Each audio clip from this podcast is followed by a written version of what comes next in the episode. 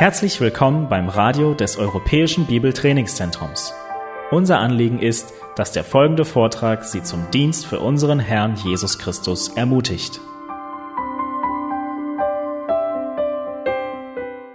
In den fast 20 Jahren, seitdem ich in Deutschland bin, habe ich zahlreiche Gespräche mit Menschen geführt über Gott und über den Glauben. Und immer wieder höre ich von Menschen folgende Aussage ich glaube an Gott, an den lieben Gott, aber manchmal muss ich in Frage stellen, was er tut. Manche sagen sie, ich glaube an den lieben Gott, aber manchmal hadere ich mit ihm. Und das ist wie eine, eine neue Frömmigkeit. Menschen meinen, dass sie das Recht haben, Gott in Frage zu stellen. Und ich weiß, dass in der Landeskirche, dass das öfters gepredigt wird. Es wird Menschen gesagt, Du darfst mit Gott hadern, das ist kein Problem. Du musst ehrlich mit ihm sein. Und wenn du Probleme mit ihm hast, dann sollst du das ihm auch ruhig sagen. Aber meine Frage ist folgende. Wenn man ihn als den lieben Gott bezeichnet, warum stellt man ihn in Frage? Entweder ist er lieb oder ist er nicht. Entweder ist er allmächtig und allwissend und weiß, was er tut, oder weiß er es nicht. Entweder ist er würdig unserer Anbetung oder ist er es nicht. Du kannst nicht mit demselben Atemzug sagen, er ist der liebe Gott und dann sagen, aber manchmal hadere ich mit ihm. Manchmal muss sich seine Absichten in Frage stellen. Das ist absolute Torheit. Wenn Gott allwissend und gerecht und weise in ist, dann warum stellen wir seinen Ratschluss in Frage? Warum stellen wir seine Absichten mit uns in Frage? An Gott nicht zu glauben ist schon eine große Torheit. Aber an ihm zu glauben und dennoch zu zweifeln an seine Absichten, das ist eine noch viel größere Torheit. In unserem Abschnitt für heute werden wir sehen, dass Gott uns den Sinn Christi gegeben hat. Und Paulus erklärt uns in 1. Korinther 1 und 2 und 3, und ihr könnt schon den Abschnitt aufschlagen, 1. Korinther Kapitel äh, 2, Vers äh, 1, da fangen wir an zu lesen heute. In diesem Abschnitt, aber in den größeren Abschnitt, Kapitel 1, Vers 10 bis Kapitel 4, Vers 17, stellt Paulus Gottes Handeln dar als ganz souverän in der Rettung von Menschen, damit er das Prallen mit Menschen äh, ansprechen kann, dass sie lernen, nicht äh, die Diener Gottes äh, hervorzuheben, als ob sie was Besonderes seien denn sie sind allein durch Gottes Kraft und durch Gottes Macht zum Glauben gekommen. Aber was Paulus auch betonen will, ist, die Weisheit dieser Welt verhindert, dass ein Mensch zum Glauben kommt und Gott muss das überwinden, sonst kommen wir auch nicht zum Glauben. Aber er sagte, diese Weisheit, durch die wir zum Glauben gekommen sind, nämlich Gottes Weisheit, Gott will, dass wir nach dieser Weisheit leben und wandeln und dass wir nicht, nachdem wir durch Gottes Weisheit zum Glauben gekommen sind, anfangen, die Anerkennung dieser Welt zu suchen, indem wir anfangen, Entscheidungen zu treffen nach der Weisheit dieser Welt und anfangen zu leben nach der Weisheit dieser Welt. Lass uns 1. Korinther Kapitel 2 Abvers 1 lesen. Paulus schrieb, und ich, als ich zu euch kam, Brüder, kam nicht um euch mit Vortrefflichkeit der Rede oder Weisheit das Geheimnis Gottes zu verkündigen denn ich nahm mir vor, nichts anderes unter euch zu wissen als nur Jesus Christus und ihn als gekreuzigt. Und ich war bei euch in Schwachheit und mit Furcht und in vielem Zittern. Und meine Rede und meine Predigt bestand nicht in überredenden Worte der Weisheit, sondern in Erweisung des Geistes und der Kraft, damit euer Glaube nicht auf Menschenweisheit, sondern auf Gottes Kraft beruht. Wir reden aber Weisheit unter den Vollkommenen, jedoch nicht Weisheit dieses Zeitalters, auch nicht der Fürsten dieses Zeitalters, die zunichte werden, sondern wir reden Gottes Weisheit in einem Geheimnis, die verborgene, die Gott vorher bestimmt hat, vor den Zeitaltern zu unserer Herrlichkeit. Keine von den Fürsten dieses Zeitalters hat sie erkannt, denn wenn sie sie erkannt hätten, so würden sie wohl den Herrn der Herrlichkeit nicht gekreuzigt haben, sondern wie geschrieben steht, was kein Auge gesehen und kein Ohr gehört hat und in keines Menschenherz gekommen ist, was Gott denen bereitet hat, die ihn lieben. Uns aber hat Gott es geoffenbart durch den Geist, denn der Geist erforscht alles, auch die Tiefen Gottes. Denn wer von den Menschen weiß, was im Menschen ist, als nur der Geist des Menschen, der in ihm ist? So hat auch niemand erkannt, was in Gott ist, als nur der Geist Gottes. Wir aber haben nicht den Geist der Welt empfangen, sondern den Geist, der aus Gott ist, damit wir die Dinge kennen, die uns von Gott geschenkt sind. Davon reden wir auch, nicht in Worten gelehrt durch menschliche Weisheit, sondern in Worten gelehrt durch den Geist, indem wir Geistliches durch Geistliches deuten. Ein natürlicher Mensch aber nimmt nicht an, was des Geistes Gottes ist, denn es ist ihm eine Torheit, und er kann es nicht erkennen, weil es geistlich beurteilt wird. Der geistliche Mensch dagegen beurteilt zwar alles, er selbst jedoch wird von niemand beurteilt. Denn wer hat den Sinn des Herrn erkannt, wer der ihn unterweisen könnte? Wir aber haben Christi Sinn. Und ich, Brüder, könnte, konnte nicht zu euch reden als zu Geistlichen, sondern als zu Fleischlichen, als zu Unmündigen in Christus. Ich habe euch Milch zu trinken gegeben, nicht feste Speise, denn ihr könntet sie noch nicht vertragen, ihr könnt es aber auch jetzt noch nicht. Denn ihr seid noch fleischlich, denn wo Eifersucht und Streit unter euch ist, seid ihr da nicht fleischlich und wandelt nach Menschenweise? Denn wenn einer sagt, ich bin des Paulus, der andere aber ich des Paulus, ab Apollos, seid ihr nicht menschlich? Was ist denn Apollos? Und was ist Paulus? Diener, durch die ihr gläubig geworden seid, und zwar wie der Herr einem jeden gegeben hat. Bevor wir erstmal weiter äh, mit der Auslegung beginnen von diesem Text, möchte ich einfach ein paar Beobachtungen zum Text mit euch äh, an euch weitergeben. Erstens, wir haben in diesem Abschnitt zwei Zitate aus Jesaja.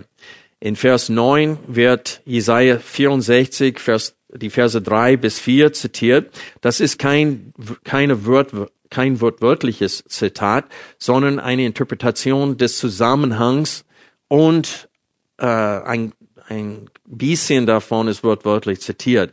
Aber es ist klar und deutlich, dass Paulus Jesaja 64 und Vers 3 und den Zusammenhang im Sinne hatte, als er diesen Vers zitierte. Später wollen wir äh, den Zusammenhang genauer betrachten. Und dann das zweite Zitat haben wir in Vers 16. Wir lesen hier, wer hat den Sinn des Herrn erkannt? Wer, der ihn, ihn unter, wer, der ihn unterweisen könnte? Und das ist ein Zitat aus Jesaja 40, Vers 13. Zweitens sollen wir wahrnehmen, dass es eine gewisse Gegenüberstellung gibt hier zwischen dem geistlichen Menschen und dem natürlichen Menschen. Wir sehen das äh, am deutlichsten in Vers 14 und 15 von Kapitel 2. Vers 14 sagt, ein natürlicher Mensch aber nimmt nicht an, was des Geistes Gottes ist, denn es ist ihm eine Torheit und er kann es nicht erkennen, weil es geistlich beurteilt wird. Und hier redet Paulus von Gläubigen und Ungläubigen. Der ungläubige Mensch kann nicht Gottes Wahrheit annehmen. Und er sagt uns auch warum. Weil es kann nur geistlich beurteilt und ohne Hilfe vom Heiligen Geist kann er das nicht. Und dann in Vers 15 haben wir die Gegenüberstellung. Der geistliche Mensch dagegen das heißt, im Gegensatz zu dem natürlichen Mensch beurteilt zwar alles, er selbst jedoch wird von niemand beurteilt. Und so Paulus stellt den nat natürlichen Menschen gegenüber von dem geistlichen Menschen. Der Mensch, der vom Heiligen Geist geführt wird. Zusätzlich sehen wir eine Gegenüberstellung zwischen dem, der geistlich reif ist und dem, der geistlich unreif ist. Also wir haben nicht nur eine Gegenüberstellung zwischen Gläubigen und Ungläubigen, sondern zwischen reifen Christen und unreifen Christen. Und das sehen wir, wenn wir äh, achten auf Kapitel 2, Vers 6. Hier steht es, wir reden aber Weisheit unter den Vollkommenen. Und das Wort Vollkommenen kann mit vollkommen übersetzt werden, es kann auch mit vollendet übersetzt werden, aber in diesem Fall sollte es wie in der Schlachtübersetzung äh, mit reif oder gereiften. Äh, ich glaube, in der Schlachtübersetzung steht es, konnte ich nicht zu euch reden als zu, äh, wie heißt es da? Gereiften, genau.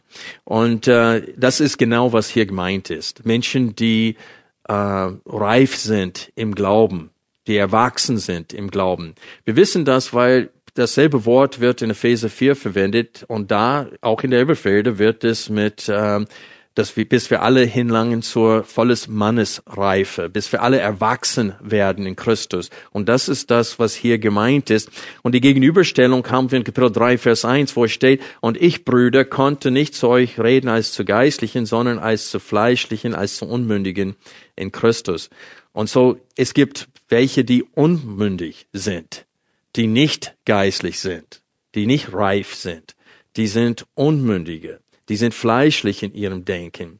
Den sind, sind Christi ähm, äh, äh, leben sie nicht aus. Habe ich Gereiften gesagt anstatt Geistlichen in 3.1? Es kann sein, aber die Gegenüberstellung ist zwischen Gereiften und die, die nicht geistlich sind. Und die Geistlichen, die in Kapitel 3, Vers 1 erwähnt werden, und die Vollkommenen oder gereift, äh, Gereiften, die in Kapitel 2, Vers 6 erwähnt werden, sind dieselben. Menschen. Die, die äh, gereift sind, die sind die, die geistlich sind. Und es gibt aber Christen, die immer noch unmündig sind, die immer noch hin und her gerissen werden von jeder Wind der Irrlehre, die sind nicht stabil im Glauben und sie hören immer noch auf menschliche Weisheit. Und sie achten ungenügend auf das, was der Geist Gottes uns in seinem Wort sagt. Wir sehen auch, dass das Wort reden öfters vorkommt in diesem Abschnitt. Wir sehen in Vers 1, Kapitel 2, Vers 1, und ich, als ich zu euch kam, Brüder, kam nicht, um euch mit Vortrefflichkeit der Rede oder Weisheit das Geheimnis Gottes zu verkündigen. In Vers 4, und meine Rede äh, bestand nicht in überredenden Worten, Worten der Weisheit. In Vers 6, wir reden aber Weisheit unter den Gereiften. Vers 7, sondern wir reden Gottes Weisheit. In Vers 13, davon reden wir auch. Und dann nochmal in Kapitel 3, Vers 1, und ich, Brüder, konnte nicht zu euch reden als zu Geistlichen. Und so Paulus betont in die, auch in dem Abschnitt davor, wie er aufgetreten ist, wie er gesprochen hat zu diesen Menschen. Und dann sehen wir auch noch, dass äh, noch einmal in, in diesen äh, ersten vier Kapiteln werden zwei von den drei Personen erwähnt, nämlich Apollos und Paulus. Ähm, Kephas wird hier dieses Mal nicht erwähnt und Kephas ist der Spitzname für Petrus. Okay? Und das sehen wir in Vers, äh, in die Verse, Kapitel 3, die Verse 4 und 5. Denn wenn einer sagt, ich bin des Paulus, der andere aber ich des Apollos, und dann sehen wir ihre beiden Namen nochmal in Vers 5. Und Paulus meint damit natürlich, was er angefangen hat in Kapitel 1, Vers 10, wo es steht, ich ermahne euch aber, Brüder, durch den Namen unseres Herrn Jesus Christus, dass ihr alle einmütig, was? Redet und nicht Spaltungen unter euch seien, sondern dass ihr in demselben Sinn und in derselben Meinung völlig zugefügt seid. Und jetzt wissen wir, welche Gesinnung das ist. Den Sinn Christi sollte unter ihnen herrschen. In Vers 11 lesen wir weiter, denn es ist mir durch die Hausgenossen der Klöhe über euch bekannt geworden, meine Brüder, dass Streitigkeiten unter euch sind. Ich meine aber dies, dass jeder von euch sagt, ich bin des Paulus, ich aber des Apollos und ich aber des Käfers, ich aber Christi. Und so diese Menschen werden mehrmals erwähnt hier.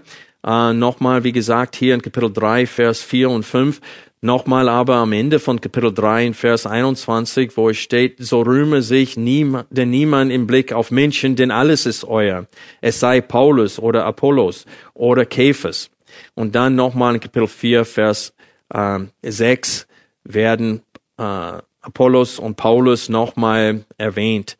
Und so in diesem gesamten Abschnitt geht es um dieses Vergehen. Es geht um diese äh, dieses Prallen mit Menschen. Und Paulus bringt mehrere Argumente gegen äh, die Anwendung menschlicher Weisheit. Und es gibt einen Grund, äh, warum wir genauer betrachten sollen, wie groß das Problem war.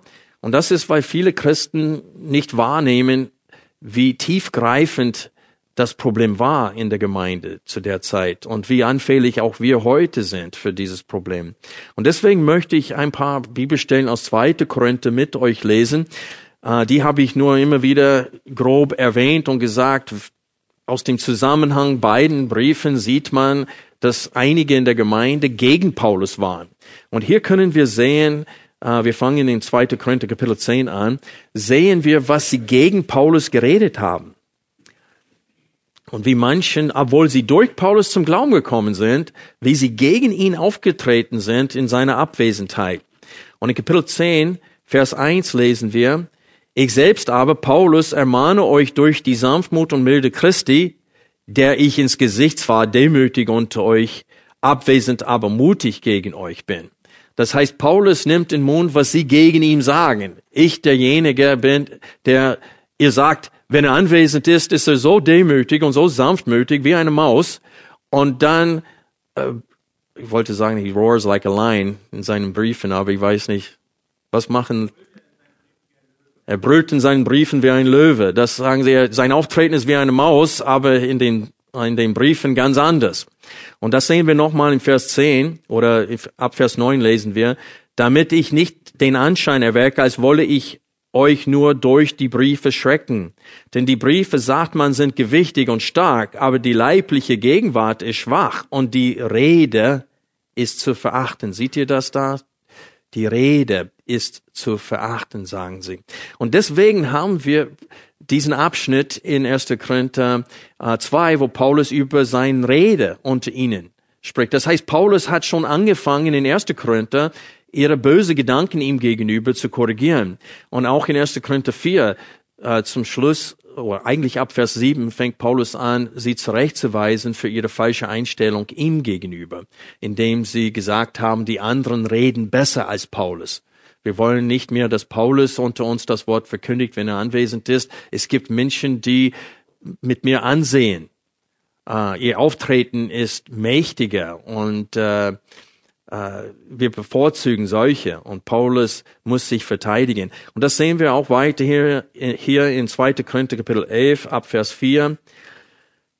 Denn wenn der, welcher kommt, einen anderen Jesus predigt, den wir nicht gepredigt haben, oder ihr einen anderen Geist empfangt, den wir nicht empfangen, den ihr nicht empfangen habt, oder ein anderes Evangelium, das ihr nicht angenommen habt, so ertragt ihr das recht gut was Paulus hier, und ich lese kurz weiter, denn ich meine, dass ich den übergroßen Aposteln in nichts nachgestanden habe.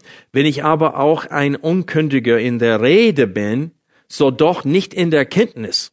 Und so Paulus sagte, wenn ihr meint, dass mein Reden zu verachten sei, meine Erkenntnis ist aber nicht zu verachten. Das, was ich sage, hat Hand und Fuß. Das, was ich sage, ist eine Offenbarung des Herrn. Und selbst wenn es euch nicht gefällt, wie ich rede, dann sollt ihr nicht das, was ich sage, verachten. Aber wenn einer zu euch kommt und der ist ein Irrlehrer, ihr nehmt ihn an. Warum? Weil sie nach dem Schein beurteilen. Wenn einer auftritt und gut reden kann, den nehmen sie an, sagt Paulus. Wenn einer kommt und sogar ein anderes Evangelium euch verkündigt, den nehmt ihr an. Und wir sehen, wir gewinnen ein bisschen Einblick davon in 1. Korinther 15, wo manche unter ihnen gesagt haben, dass es keine Auferstehung aus dem Toten gibt. Und Paulus sagte, unser Glauben ist nur nichtig, wenn wir glauben, dass es keine Auferstehung aus dem Toten gibt. Und so Paulus sagte, wenn einer kommt und sein Auftreten euch gefällt, wenn er auftritt, wie die Weisen dieser Welt auftreten, den nimmt er an. Aber wenn ich zu euch komme in der Sanftmut und Milde Christi, werde ich unter euch verachtet. Und er weist sie deswegen auch zurecht. Wir lesen weiter in 2. Korinther 11, Vers 16. Wiederum sage ich, niemand halte mich für töricht. Wenn aber doch, so nimmt mich doch an als einen Törichten, damit auch ich mich ein wenig rühmen kann. Paulus sagte, dass sich selbst rühmen ist absolute Torheit, aber wenn ihr mich für einen törichten Menschen hält und ihr mich verachtet, dann lasst mich selbst auch ein bisschen prallen.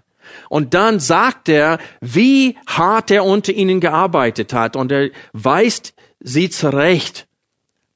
Indem er erklärt, was Gott ihm geoffenbart hat und wie Gott in ihm gewirkt hatte.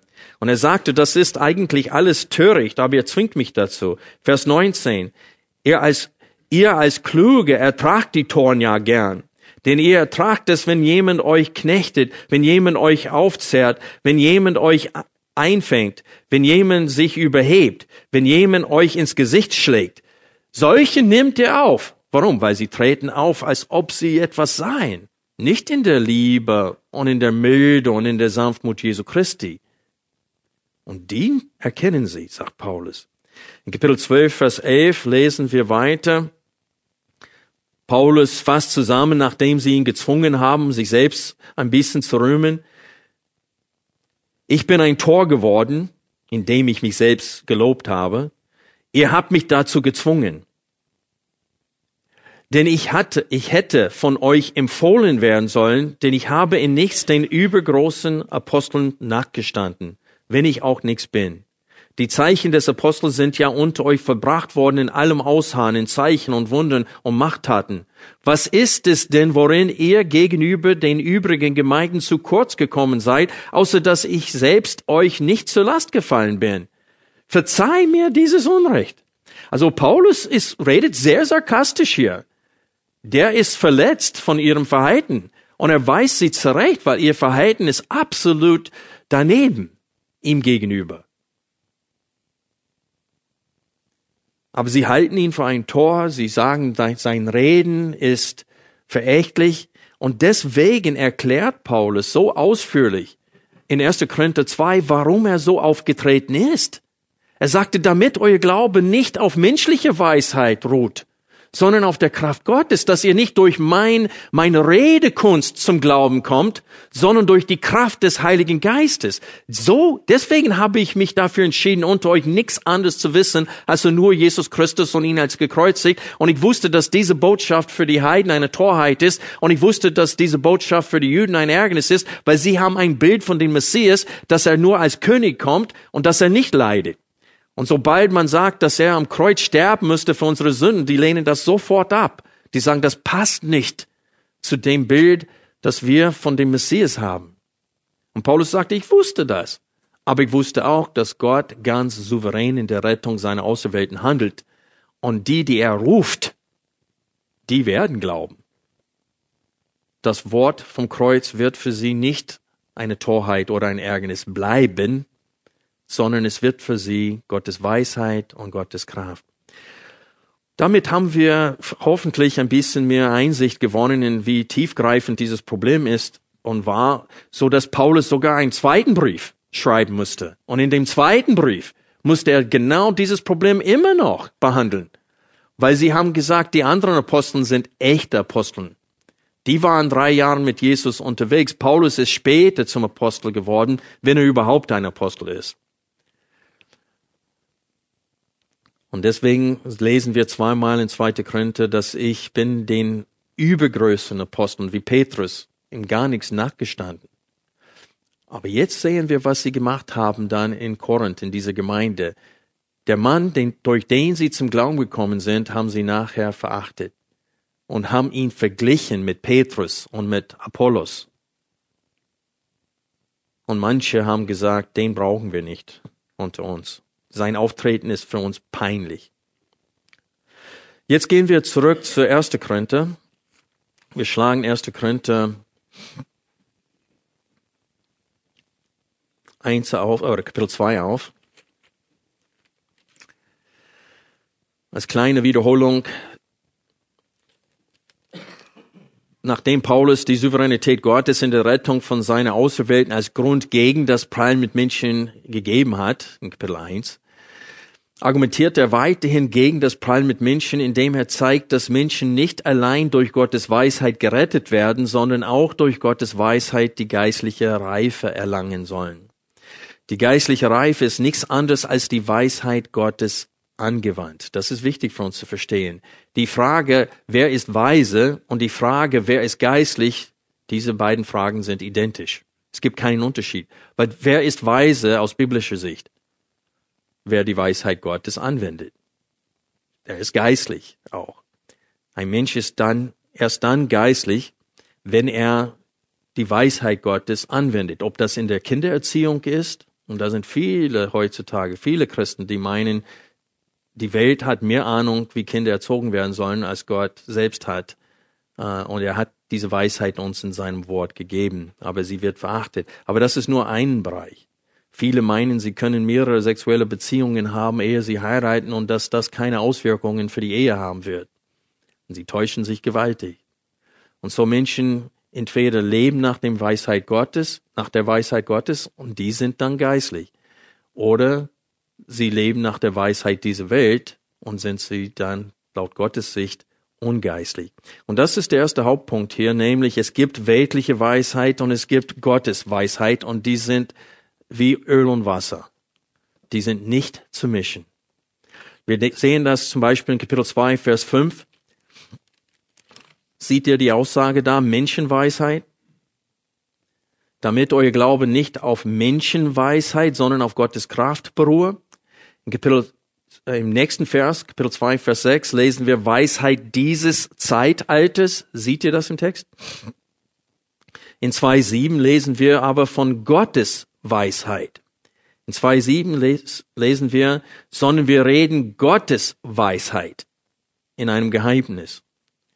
Und dann Kapitel 2, Vers 8, äh, das, äh, das Wort sie äh, äh, bedeutet, bezieht sich auf Gottes Weisheit. Äh, aus Kapitel, äh, aus dem Vers davor, aus Kapitel 2, Vers 7. Und dann in Kapitel 2, Vers 13 haben wir menschliche Weisheit. So, wir haben Gottes Weisheit und wir haben eine weltliche oder menschliche Weisheit. Und Paulus stellt sie gegenüber voneinander und sagte, die sind das Gegenteil voneinander. Und er hat das bereits in Kapitel 1 schon gesagt. Es gibt keinen Abschnitt in der gesamten Bibel, wo das Wort äh, für Weisheit mir öfters vorkommt als hier in den ersten drei Kapiteln von 1. Korinther. Immer wieder redet er von Weisheit, Torheit, Weisheit, Torheit, Weisheit, Torheit. Und er sagte, dass die Torheit Gottes ist weiser als die Weisheit von Menschen. Und die Stärke Gottes ist stärker als die Stärke von Menschen. Äh, Entschuldigung, die Schwäche Gottes ist stärker als die Stärke von Menschen. Und er sagt, es sind wie Öl und Wasser. Und dann sagt er uns in Kapitel 2, Vers 14, dass der natürliche Mensch Gottes Weisheit nicht akzeptieren kann. Er kann sie verstehen. Sie lehnt sie nur ab. Ich werde öfters gefragt, ob der Mensch die Bibel ohne den Geist Gottes verstehen kann. Und ich beantworte die Frage immer mit Jein. Das heißt, haben die Leute, haben die Juden zur Zeit Jesu Christi verstanden, dass er behauptete, Gottes Sohn zu sein? Natürlich. Die haben ihn deswegen ermordet, weil er behauptete, den Sohn Gottes zu sein, der, der Sohn Gottes zu sein. Sie haben verstanden, aber sie haben es nicht geglaubt. Und das ist, was Paulus hier meint. Er sagte, jeder Mensch kann unsere Behauptungen verstehen, was wir sagen, aber sie lehnen es ab, gerade weil sie es verstanden haben und daran nicht glauben. Aber sie können es nicht akzeptieren, sie können es nicht annehmen, es sei denn der Heilige Geist sie dazu befähigt. Und das ist der Grund, warum so viele Menschen, auch wenn sie alt sind, auch wenn sie kurz vor dem Tod sind. Wir sagen auf Englisch, äh, ein Fuß ist schon im Grab und ein Fuß ist auf einer Bananenschale. Das heißt, sie rutschen gleich rein. Und dennoch, auf Englisch hört sich besser an, one foot in the grave and one foot on a banana peel.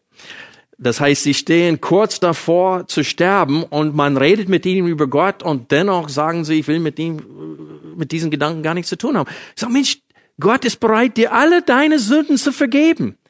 Gott will dich weiß wie Schnee waschen und reinigen, damit du für alle Ewigkeit in seinem Reich leben kannst. Will ich aber nicht. Also, das ist die Weisheit dieser Welt. Sie lehnen Gott ab und sie lehnen seine Lösung für ihr Leben ab. Und hier sehen wir den Grund. Kapitel 2, Vers 14. Ein natürlicher Mensch, und da sind alle Ungläubige damit gemeint, aber nimmt nicht an, der akzeptiert nicht, was des Geistes Gottes ist, denn, und hier ist der Grund, denn es ist ihm eine Torheit und er kann es nicht erkennen, weil es geistlich beurteilt wird. Das heißt, wenn du den Heiligen Geist nicht hast, kannst du das nicht beurteilen. Es ist unmöglich. Und viele sagen, ja, denn Gott ist schuldig für alle, die verloren gehen. Das ist absolut frech und arrogant, sowas zu sagen. Jeder Mensch, der verloren geht, geht wegen, wegen seiner Entscheidung in Adam und Eva verloren. Und weil er immer noch sich gegen Gott entscheidet. Gott steht jedem Menschen so gegenüber, mit beiden Händen ausgestreckt. Jeder darf zu ihm zu jeder Zeit kommen, seine Sünde bekennen und von ihm volle Vergebung seiner Schuld bekommen. Und dennoch beweist der Mensch, wie böse er ist, indem er dieses Angebot ablehnt. Und zwar ständig. Der Grund, warum er es ablehnt, ist nicht, weil Gott vor Gründlegung der Welt dafür entschieden hatte, dass er nicht gerettet werden soll. Der Grund im Text ist, weil das für ihn eine Torheit ist. Er ist blind. Er kann es nicht sehen und er will es auch nicht sehen. Und wir hatten in 2. Korinther Kapitel 4, ab Vers 4 gesehen, dass zusätzlich kommt noch dazu, dass der Gott dieser Welt, der Teufel, der hat ihn verblindet, so dass es benötigt. Wir hatten das letzten Sonntag gesehen. Was benötigt, benötigt jede Bekehrung? Dass Gott so auftritt wie bei der Schöpfung der Welt, als er gesagt hat, es werde Licht.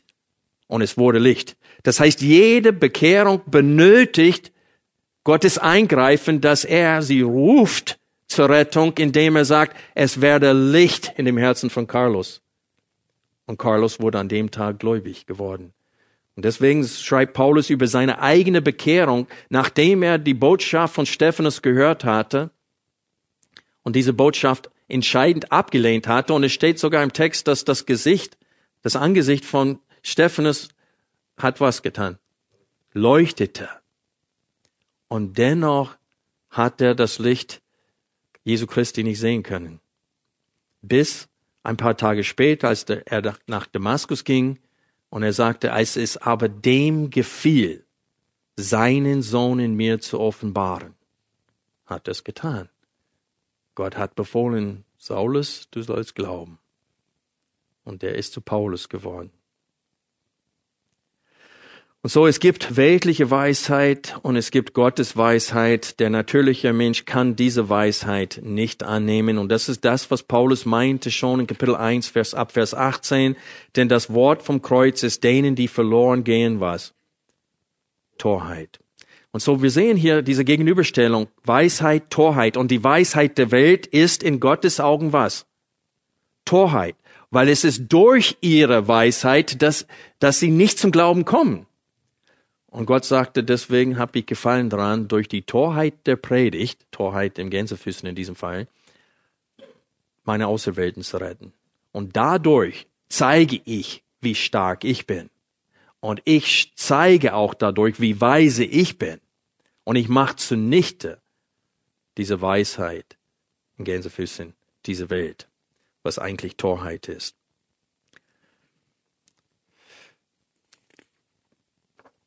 Dritter Hauptpunkt heute. Gott hat mehr vor mit seinem Auserwählten als nur ihre Rettung. Und das sehen wir hier in Kapitel 2, Verse 10 bis 16. Ich wiederhole die Aussage. Gott hat mehr mit seinen Kindern, mit seinen Auserwählten vor als nur ihre Rettung. Der hat uns nicht den Sinn Christi gegeben, nur damit wir uns für ihn entscheiden könnten und gerettet werden konnten. Der hat uns den Sinn Jesu Christi gegeben, damit wir nach der Wiedergeburt weiterhin für ihn leben und dass wir nicht mehr nach der Weisheit dieser Welt wandeln, was eigentlich Torheit ist. Laut Kapitel 2, Vers 10 hat Gott uns es geoffenbart durch den Geist. Was ist es?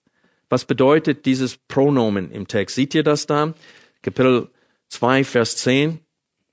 Es steht hier, uns aber hat Gott es geoffenbart durch den Geist. Was ist es? Was ist der Inhalt? Was hat Gott uns durch den Geist geoffenbart?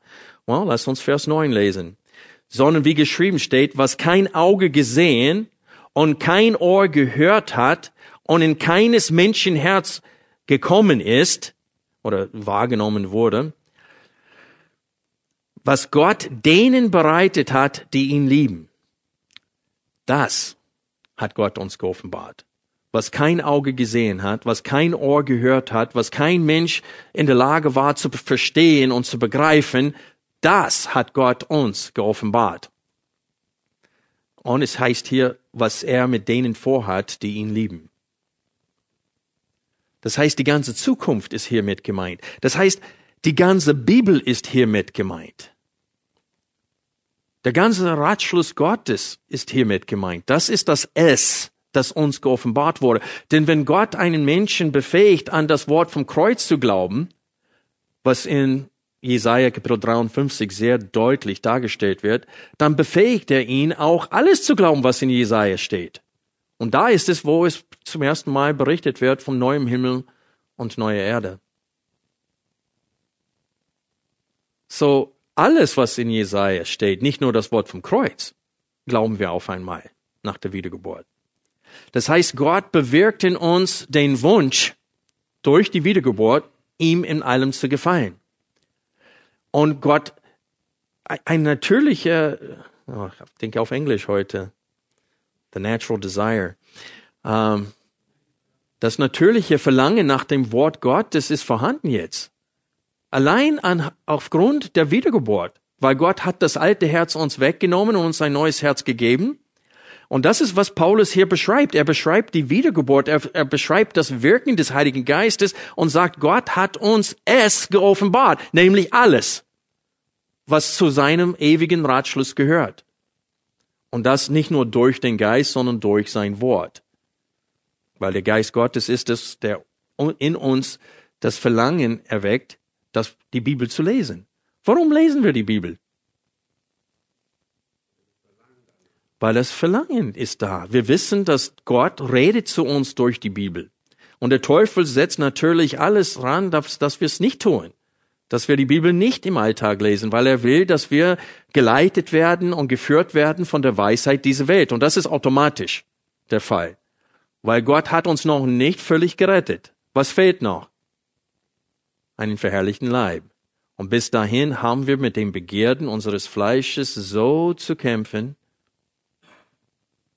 Und um diese zu überwinden, brauchen wir die Weisheit Gottes im Alltag. Wir müssen den Sinn Christi haben und anwenden. Ich betone immer wieder den Sinn Christi. Ich habe das aus Kapitel 2, Vers 16 hier, wo es steht, denn wer hat den Sinn des Herrn erkannt, dass er ihn unterweisen könnte? Wir aber haben was? Christi Sinn. Und darauf steuert Paulus in diesem Abschnitt. Der steuert auf diese Aussage, denn er will fortsetzen, in seiner Zurechtweisung für das Problem, ich folge Paulus, ich folge Käfers, ich folge Apollos.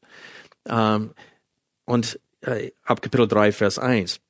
Und so ist es wichtig für uns zu verstehen hier, dass Paulus ihnen sagen will, ihr seid nicht nur durch die Kraft Gottes und durch die Weisheit Gottes zum Glauben gekommen. Ihr sollt in diese Weisheit wandeln. Und ihr sollt nicht nach menschlicher Weisheit wandeln. Und deswegen sagt er, die Weisen dieser Welt, die Herrscher dieser Welt, wenn sie so weise, wenn sie tatsächlich weise wäre, hätten sie was nicht getan.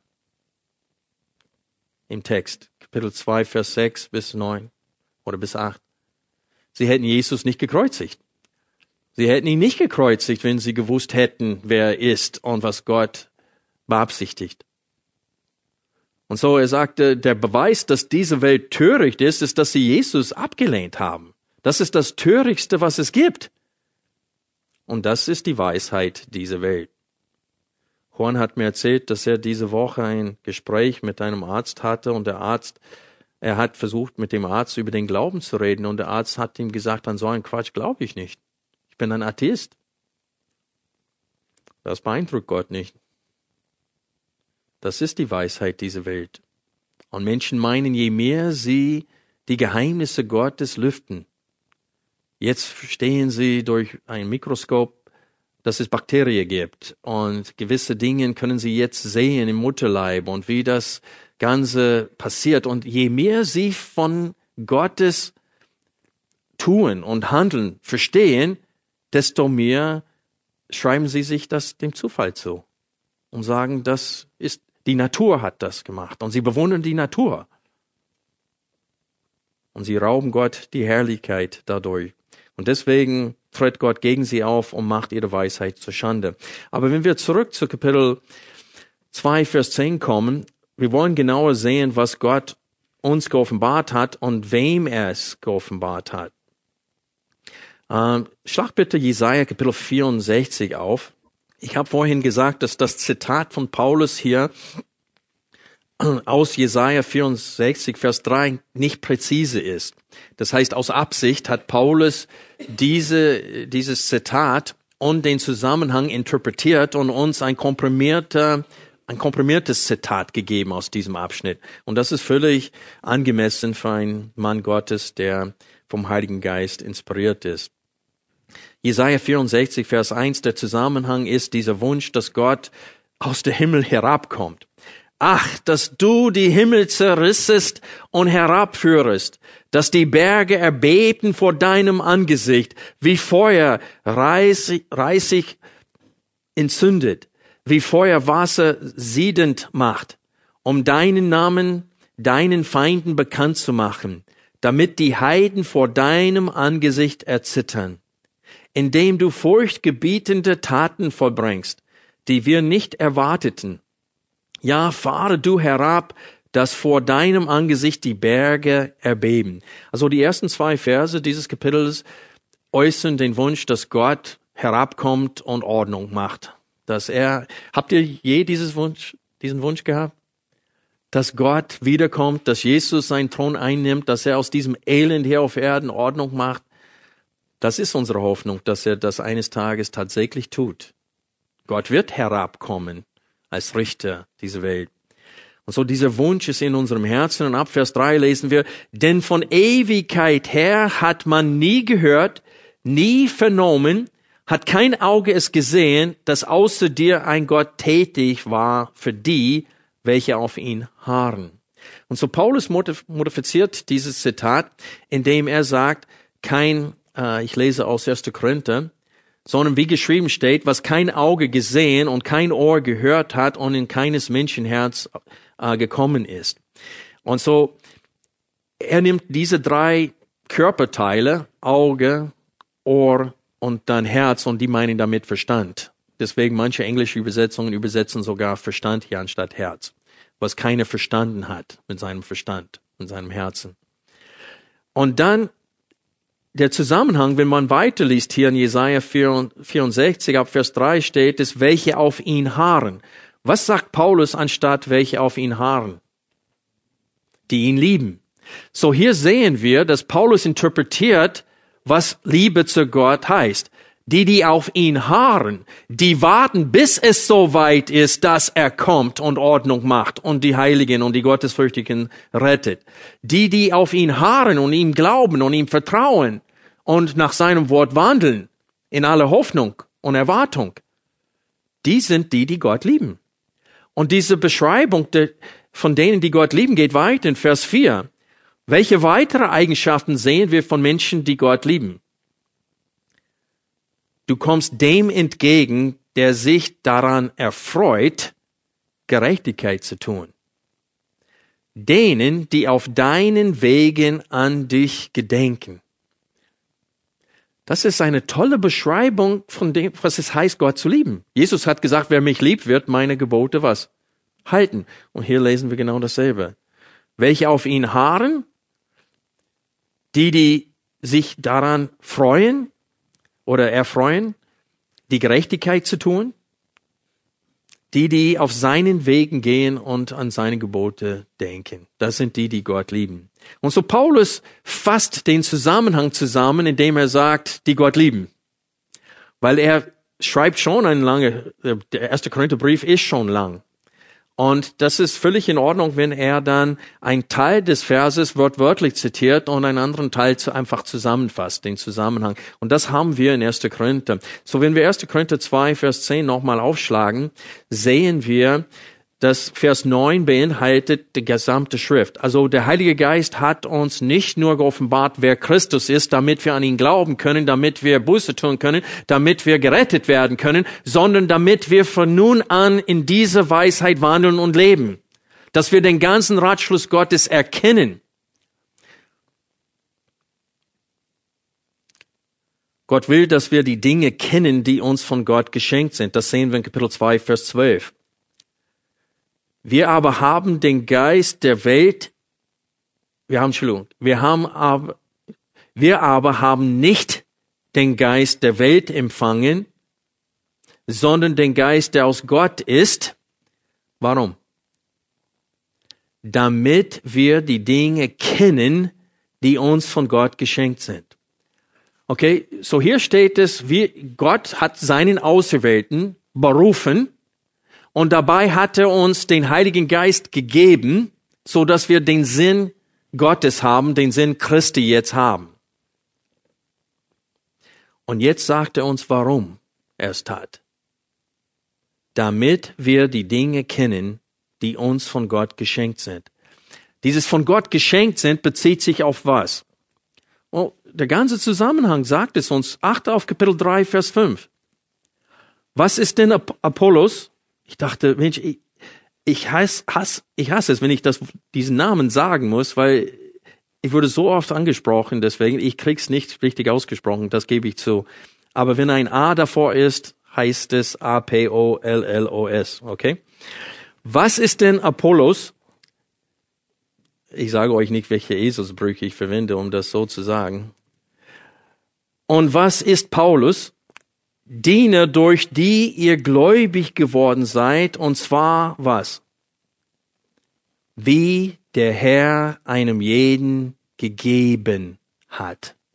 Und das ist genau das, was wir in Kapitel 1 lesen, in Vers 29, dass sich vor Gott kein Fleisch, äh, dass sich vor Gott kein Fleisch rühme. Aus ihm aber kommt es, dass ihr in Christus Jesus seid, der uns geworden ist, Weisheit von Gott Vorher war das Wort vom Kreuz uns entweder Torheit oder Ärgernis, aber es ist uns Gottes Weisheit und Gottes Kraft, Gottes Gerechtigkeit, Gottes Erlösung geworden durch Gottes Kraft. Und es ist uns geschenkt worden. Und deswegen sagt Paulus, er pocht durch den ganzen Abschnitt darauf hin, es ist euch geschenkt worden, daran zu glauben, damit wir nicht mit Menschen prallen. Und das sehen wir nochmal in Kapitel 4, Vers ähm, 7 was aber hast du, das du nicht empfangen hast? Wenn du es aber auch empfangen hast, was rühmst du dich, als hättest du es nicht empfangen? Und so Paulus betont hier in Kapitel 2, Vers 12, damit wir die Dinge kennen, die uns von Gott geschenkt sind. Gott will nicht nur, dass wir kennen, dass sie, was sie sind, er will kennen, dass sie uns geschenkt wurden. Er will, dass wir beides verstehen, dass wir es nicht verdient haben, ein Auserwählter Gottes zu sein. Gott hat nicht etwas Gutes in uns gesehen und gesagt, den werde ich retten, weil der ist eigentlich nicht so schlecht wie die anderen. König Manasse ist der Beweis dafür, dass Gott seine Auswahl nicht nach solchen Kriterien getroffen hat. Das war der böseste König der gesamten Geschichte Israels. Und Gott hat ihn trotzdem auserwählt und berufen und gerettet. Das lesen wir in 2. Chronik. Also Gott will, dass wir erkennen, was uns geschenkt wurde und dass es ein Geschenk war. Er will, dass wir beides verstehen und erkennen. Warum? Warum will Gott, dass wir erkennen, dass alles, was wir haben, von ihm geschenkt wurde? Und warum will er, dass wir wahrnehmen, was uns geschenkt wurde? Und der Antwort, die Antwort ist, damit wir nicht hochmutig werden, damit keiner sich rühmt damit wir uns auch nicht für die Weisheit dieser Welt entscheiden, dass wir für die Weisheit dieser Welt nicht anfällig werden, damit wir absolutes Vertrauen in Gott haben, damit wir uns nicht rühmen, sondern Gott. Das ist der Grund, warum Gott will, dass alles, was wir haben, dass wir verstehen und begreifen, was wir empfangen haben in Christus und dass wir begreifen, dass es uns geschenkt wurde. Ja, mir fehlt die Zeit. Es ärgert mich die ganze Zeit, dass ich in Kapitel 1 zwei Zitate aus dem Alten Testament mit euch nicht gründlich aus dem historischen Zusammenhang betrachten konnte. Das müssen wir wohl an einem anderen Sonntag tun. Gott will, dass wir so auftreten, wie er diese Welt gegenüber aufgetreten ist und auftritt. Und das sehen wir hier, wenn wir äh, Kapitel 2, Verse 15 und 16 betrachten. Paulus schrieb hier, der Geistliche dagegen beurteilt zwar alles, er selbst jedoch wird von niemand beurteilt. Denn wer hat den Sinn des Herrn erkannt, dass er ihn unterweisen könnte? Wir aber haben Christi Sinn. Die Frage an dieser Stelle ist, was hat dieses Zitat zu bedeuten? Und dafür müssen wir den Zusammenhang äh, betrachten. Schlag bitte Kapitel, äh, Isaiah Kapitel 40 auf. Wir lesen ab Vers 12, Jesaja 40, Vers 12. Hier ist der Zusammenhang in Jesaja 40 fast identisch mit dem Zusammenhang von Hiob, Kapitel 38 und 39, wo Gott gegen Hiob auftritt und sagt, du willst mit mir reden? Dann ich stelle Frage an dich. Wo, wo warst du, als ich alles gemacht habe? Denn du bist so alt. Und Gott redet etwas spottisch und stellt Frage, eine Frage nach der anderen, um den Menschen zu zeigen, wie klein er ist. Und genau das Gleiche tut er Israel gegenüber hier in diesem Abschnitt. Vers 12. Wer hat das Wasser gemessen mit seiner hohlen Hand und den Himmel abgemessen mit der Spanne? Und wer hat den Staub der Erde mit einem Maß erfasst und die Berge mit der Waage gewogen, die Hügel mit Waagschalen? Wer hat, und hier ist das Zitat, wer hat den Geist des Herrn ermessen und wer ist der Mann seines Rates, den er unterwiese? Mit wem beriet er sich, dass der ihm Einsicht gegeben und ihn belehrt hätte über den Pfad des Rechts und ihn Erkenntnis gelehrt und ihn über den Weg der Einsicht unterwiesen hätte. Vers 15. Siehe, Nationen gelten wie ein Tropfen am Eimer und wie Staub auf der Waagschale. Siehe, Inseln hebt er hoch wie ein Stäubchen. Und so auf einmal merken wir, Gott ist, wir sind wie Ameisen vor einem Menschen, wenn wir vor Gott stehen der ist viel größer, viel erhabener. Wir stellen nicht in Frage, ob er gut ist. Wir stellen nicht in Frage, ob er es gut mit uns meint. Wir haben nicht das Recht, mit ihm zu hadern. Hiob hat es versucht. Und dann sagte Hiob, das werde ich nie wieder tun. Und er sagte, ich lege beide Hände mir auf den Mund. Und das ist, was Paulus hier tut. Er sagt in 1. Korinther 2, ab Vers 14 sagt er, dass der natürliche Mensch kann die Sachen des Geistes nicht annehmen. Und dann sagt er aber, der geistliche Mensch dagegen, der beurteilt zwar alles, er selbst jedoch wird von niemand beurteilt. Was meint er damit? Was tut Gott in, das, in dem Zitat, in dem Zusammenhang des Zitats in Jesaja 40? Lässt er sich beurteilen von den Menschen? Nein. Der tritt auf und sagte, meine Weisheit ist vollkommen und deine Weisheit ist Torheit. So tritt, ist Gott aufgetreten Hiob gegenüber und so tritt er Israel gegenüber auf hier in Jesaja 40. Und das ist der Zusammenhang. Paulus will sagen, wir sollen auftreten wie Gott.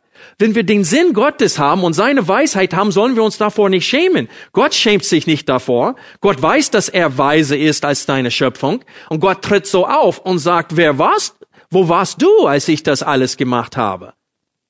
Wer bist du, mich in Frage zu stellen? Und so will Gott, dass wir auf, auch auftreten.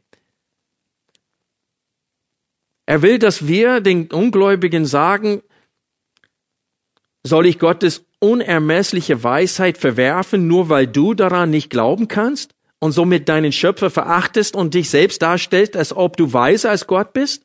Das ist, was Paulus hier durch dieses Zitat sagen will. Wir sollen den Ungläubigen sagen, soll ich Gottes Weisheit verwerfen, nur weil du daran nicht glaubst?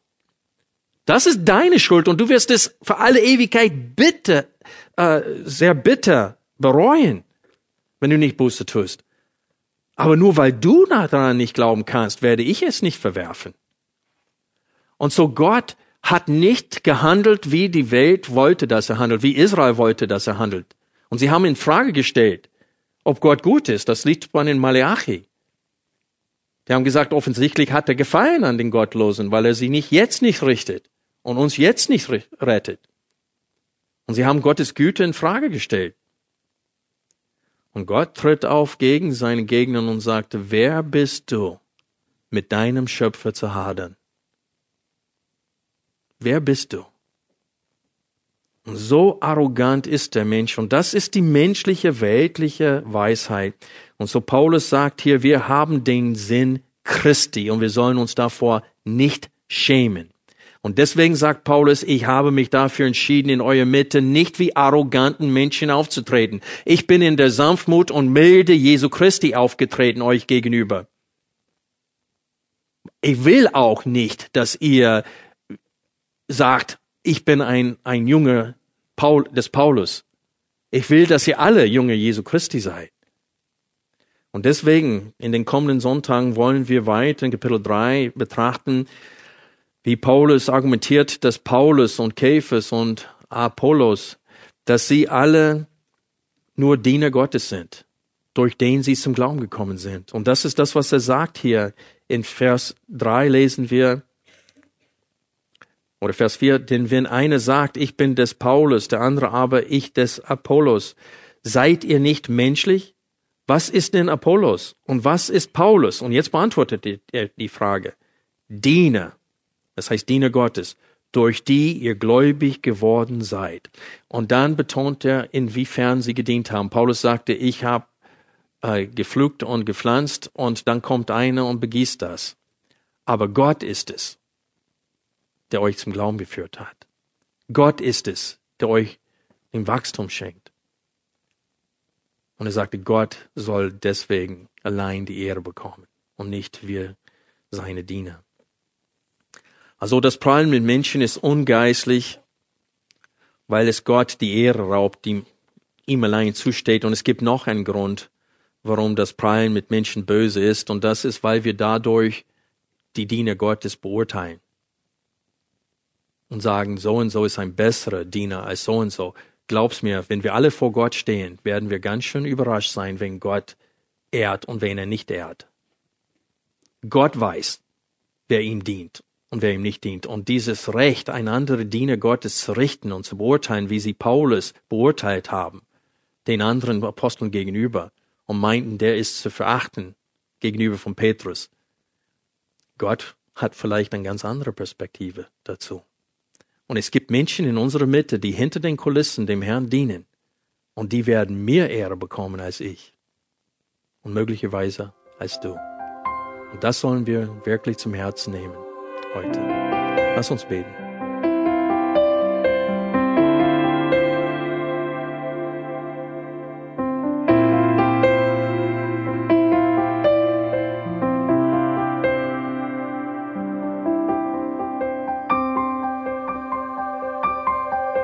Radio Neue Hoffnung ist frei und ohne Werbung nur aufgrund Ihrer Spenden möglich. Wenn Sie weitere Informationen dazu finden möchten, wie Sie Radio Neue Hoffnung unterstützen können, besuchen Sie die Webseite www.rnh.de.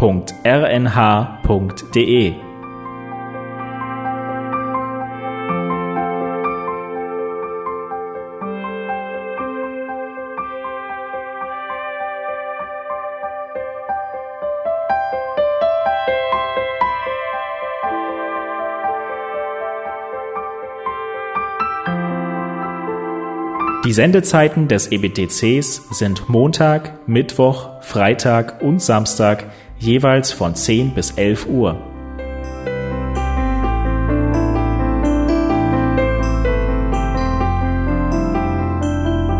Sie finden uns im Internet unter www.ebtc.org. Eine E-Mail können Sie uns senden an radio.ebtc.org. Telefonisch erreichen Sie uns unter 0049 3060 988 610. Unsere Postanschrift lautet an der Schillingbrücke 4 in 10243 Berlin, Deutschland.